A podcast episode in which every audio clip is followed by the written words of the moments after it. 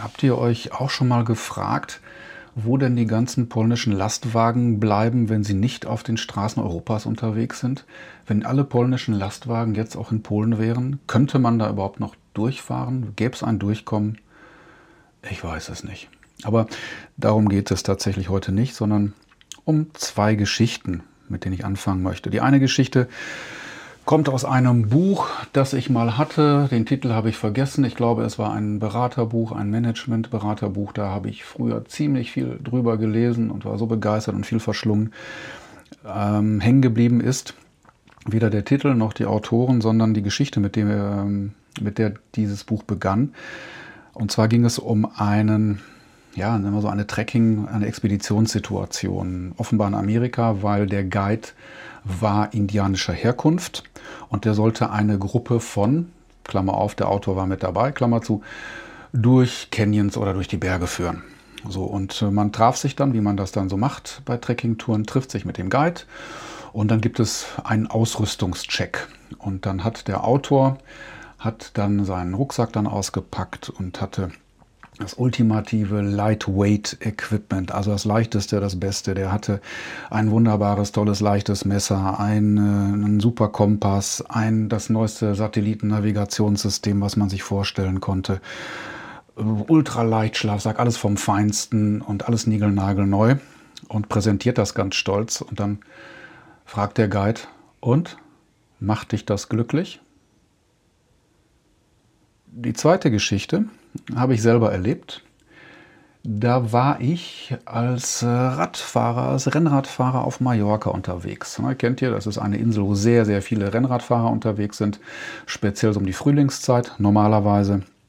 Und ich hatte ein recht neues Rennrad, äh, okay, das ist schon ein paar Jahre her, aber da war es dann sehr neu und hatte ein fesches Trikot angehabt. Ich hatte den neuesten Tachometer, Klammer auf, bevor es diese Satellitennavigation erschwinglich gab, äh, Klammer zu tolle Schuhe, Fahrrad geputzt, also alles fein, das eigene Fahrrad mitgebracht im Flieger, im, im Karton. Und dann ging es eine Etappe, die sollte dann von diesem Küstenort Calaratiada im Nordosten zum Kap Formentor gehen, eine recht lange Runde oder lange Strecke, hin und zurück sollte es gehen.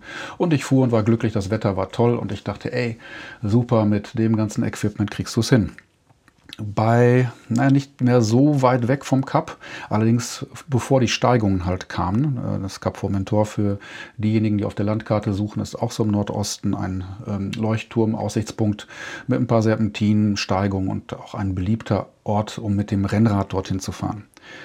So dann, äh, wie gesagt, auf einem Teil der Strecke sah ich, wie ein, ein Radfahrer abbog auf die, das, die etwas breitere Küstenstraße und äh, der hatte so ein Fahrrad gehabt, weiß nicht, so ein Peugeot oder Moto Becan, Fünfgang, ne, so Fünfgang-Kettenschaltung, hatte tatsächlich Badeschlappen angehabt, ein T-Shirt, ein, Hand, ein, äh, ein zusammengerolltes Handtuch auf dem Gepäckträger und äh, so eine Sporthose, die man früher trug, bevor der Innenslip erfunden wurde. Ähm, ich habe da so ein Bild, egal. Und man hat sich dann freundlich gegrüßt und er ist dann auch da in diese Richtung gefahren. Habe ich mir jetzt nichts weiter bei gedacht. Und ich fuhr und schwitzte und kämpfte mich dann den Berg herauf. Und habe dann, als ich dort oben ankam, das, ja, so ein kleines Glücksgefühl gehabt und habe es genossen, saß auf einer Mauer und es hat, lasst mich nicht lügen, wahrscheinlich keine fünf Minuten gedauert, vielleicht waren es auch nur drei, gefühlt war das eigentlich direkt hinter mir, kam dann dieser junge Mann oder ja, der Mann angeradelt mit seinem Radl, grüßt mich ganz freundlich und sagte, er hat mich ja vorhin gesehen und hatte sich überlegt, er wollte eigentlich erst zum Strand fahren, aber ihm war nicht danach und deshalb ist er jetzt mal eben zum Kap raufgeradelt. Das war dann so der Moment, vielleicht könnt ihr euch das vorstellen, wo man das Rad dann am liebsten nimmt und die Klippen hinunterschmeißt. Sich die Klamotten vom Leib reißt, beleidigt auf den Boden wirft und mit den Fäusten trommelt, dass dann irgendwie jemand mit so einer rückständigen Technik und dann auch mit dem wirklich nicht zweckmäßigen Outfit kaum langsamer ist als du selbst. Das sind Beispiele, speziell das zweite, für etwas, das ich Ausrüstungsillusion nenne. Und wer die erste Folge des ins Unreine gesprochen Podcast gehört hat, da kam es schon mal vor. Der Titel war Alles ist wie immer, könnt ihr euch nochmal nachhören. Aber es kommt immer wieder, es kommt im eigenen Leben immer wieder und in der Beobachtung auch immer wieder. die Ausrüstungsillusion im richtigen Leben. Das heißt, ich habe zwei, eigentlich zwei Facetten oder 2,5 Facetten dieser Ausrüstungsillusion. Die erste ist ja dann die, ich habe Material, ich habe ein Zertifikat, also es gibt materielle, immaterielle Dinge, eine Ausrüstung, äh, eine Genehmigung, was auch immer, die dann Garant für den Erfolg ist. Das heißt, wenn ich diese Ausrüstung habe, dieses Fahrrad jetzt in meinem Beispiel, klar, dann kann ich, dann komme ich auf jeden Fall den Berg hoch und alle anderen nicht, weil mich die Ausrüstung, dieses Equipment dann dafür qualifiziert, den Erfolg zu haben. Und äh, das war in diesem Fall Bullshit, weil man auch mit einem Fünfgang-Tourenrad und Badeschlappen den Berg hochkommt und gar nicht mal schlecht und noch nicht mal erschöpft ist oder erschöpfter ist als der vermeintliche Athlet. Die zweite Facette der Ausrüstungsillusion ist, dass ähm, die fehlende Ausrüstung den Beginn einer, eines Engagements, eines Projekts immer nach hinten hinauszögert. Das heißt, es ist ein Verhinderungsgrund. Ich kann nicht anfangen, weil mir dieses und jenes noch fehlt ich muss noch diesen Abschluss machen, ich muss äh, diese Technik haben, damit das funktioniert, diese Ausrüstung, diese Software und fange erst gar nicht an. Das bedeutet, dass der zweieinhalbte Punkt dabei, die fehlende Ausrüstung ist etwas, ja, das auch mit Perfektionismus zu tun hat, vielleicht, ja, doch, es hat mit Perfektionismus zu tun, und zwar im Beginn. Ich muss, es, muss die perfekten Grundvoraussetzungen haben, um beginnen zu können. Die andere Seite dieses Punktes ist, äh, ich erwarte ein perfektes Ergebnis und das geht dann eben nur mit einer perfekten Ausrüstung. Das heißt, ich fange weder an, noch kann ich es zu Ende führen, weil wann ist etwas perfekt? Wahrscheinlich nie. Es wird nie fertig sein. Und wir vergessen bzw. übersehen dann die Ursache-Wirkungszusammenhänge. Wir kommen, wir denken, dass dann Ausrüstung die Ursache für einen Erfolg ist. Erfolg, Wirkung. Und andere zeigen uns, dass das auch anders geht, weil sich möglicherweise nicht so wahnsinnig viele Gedanken darüber machen. Und fangen einfach an. Ich glaube, viele große Entdecker, Entwickler, Erfinder haben einfach losgelegt. Und das ist dann auch die Botschaft oder mein oh, Learning. Ich mag das Wort gar nicht, fällt mir nur gerade ein.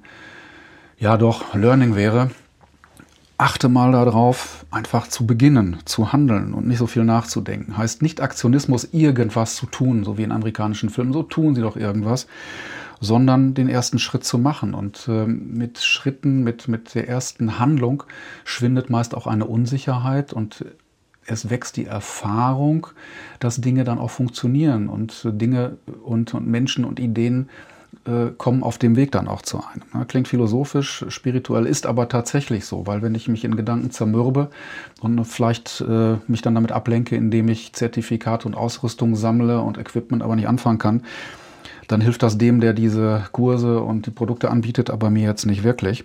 Insofern handeln, ja, tatsächlich der erste Schritt und gucken, was dafür notwendig ist und dann den nächsten Schritt und auf einmal sind wir in Bewegung. Und es heißt Richtung. Zunächst in eine ist vielleicht nicht immer die richtige. Ich kann dann auch nochmal zurückgehen, ja, oder wenden. Aber es ist was anderes als äh, das Bild des tänzelnden Boxers, der auf der Stelle hin und her trippelt, um seinen Gegner zu verwirren, beziehungsweise auch um eine gute, gute Ausgangssituation für den Schlag zu haben, aber er kommt nicht vom Fleck und das verbraucht Energie. Insofern, ja, die Schritte gehen. Ne, tatsächlich tun, wie auch Goethe schon sagte, es gibt nichts Gutes, außer man tut es. Da gibt es sehr viele Sprüche mit äh, ja, philosophischem Hintergrund von Menschen aus asiatischen Ländern, die man nicht kennt, so ein Konfuzius und wie auch immer, wer das auch immer sein mag. Also das ist der Tipp, äh, nicht, er liegt nicht der Illusion. Es ist schwierig und das kann auch zum Selbstzweck werden, wenn ich dann äh, alles äh, perfekt vorbereitet habe, aber nie losgehe. Das bringt mich zu einem Sprichwort. Ich weiß nicht, wer es gesagt hat bestimmt auch ein großer Denker. Wenn ihr wisst, wer es war oder wer es ist, dann sagt es mir. Es ist kein Zitat von mir. Ich habe es mal irgendwo aufgeschnappt, das dann sagt, es gibt Menschen, die leben und andere bereiten sich darauf vor zu leben. So wie dann einige sagen, Mensch, in sechs Jahren oder in zehn Jahren bin ich in Rente und richten alles darauf aus, beziehungsweise leben in diesem, ähm, ja, in diesem Zielzustand. Wobei, jetzt verzettel ich mich gerade. Nein, egal, die Schritte sind wichtig. Und um die Kurve dann nochmal zu kriegen mit der Ausrüstung, das, was der Indianer sagte, das ist dann auch der Bogen zum Eingang und dann gleichzeitig auch der Ausgang. Macht dich das glücklich? Das ist eine sehr wichtige Frage. die Ausrüstung oder Status oder Mitgliedschaften in Vereinen oder der Job oder das Haus oder das Auto, macht dich das glücklich? Was die Frage anschließt, was oder wer bist du, wenn es diese Dinge nicht mehr gibt? Eine philosophische Fragestellung und eine sehr, sehr bewegende, wenn man sich das mal auf der Zunge zergehen lässt. Und ich denke, das wird auch ein Thema einer der nächsten Podcast-Folgen sein. Aber für jetzt soll es reichen als Gedankenfutter, als Inspiration und Impuls zum Thema Ausrüstungsillusion. Bleibt mir gewogen, schreibt mir, äh, ruft mich an, ja, aber bitte nicht, um mir irgendwas zu verkaufen, sondern für die Diskussion. Hinterlasst eine Nachricht, liked mich, bewertet den Podcast bei Apple und wie auch immer Marketing. Ich finde, es gibt ein paar Ideen, die auch ruhig noch mehr Leute hören können, als ihr, die es ohnehin schon tut. Dafür vielen Dank. Genau, bleibt mir gewogen, habt eine gute Zeit und bis zum nächsten Mal. Euer Bertolt Raschkowski.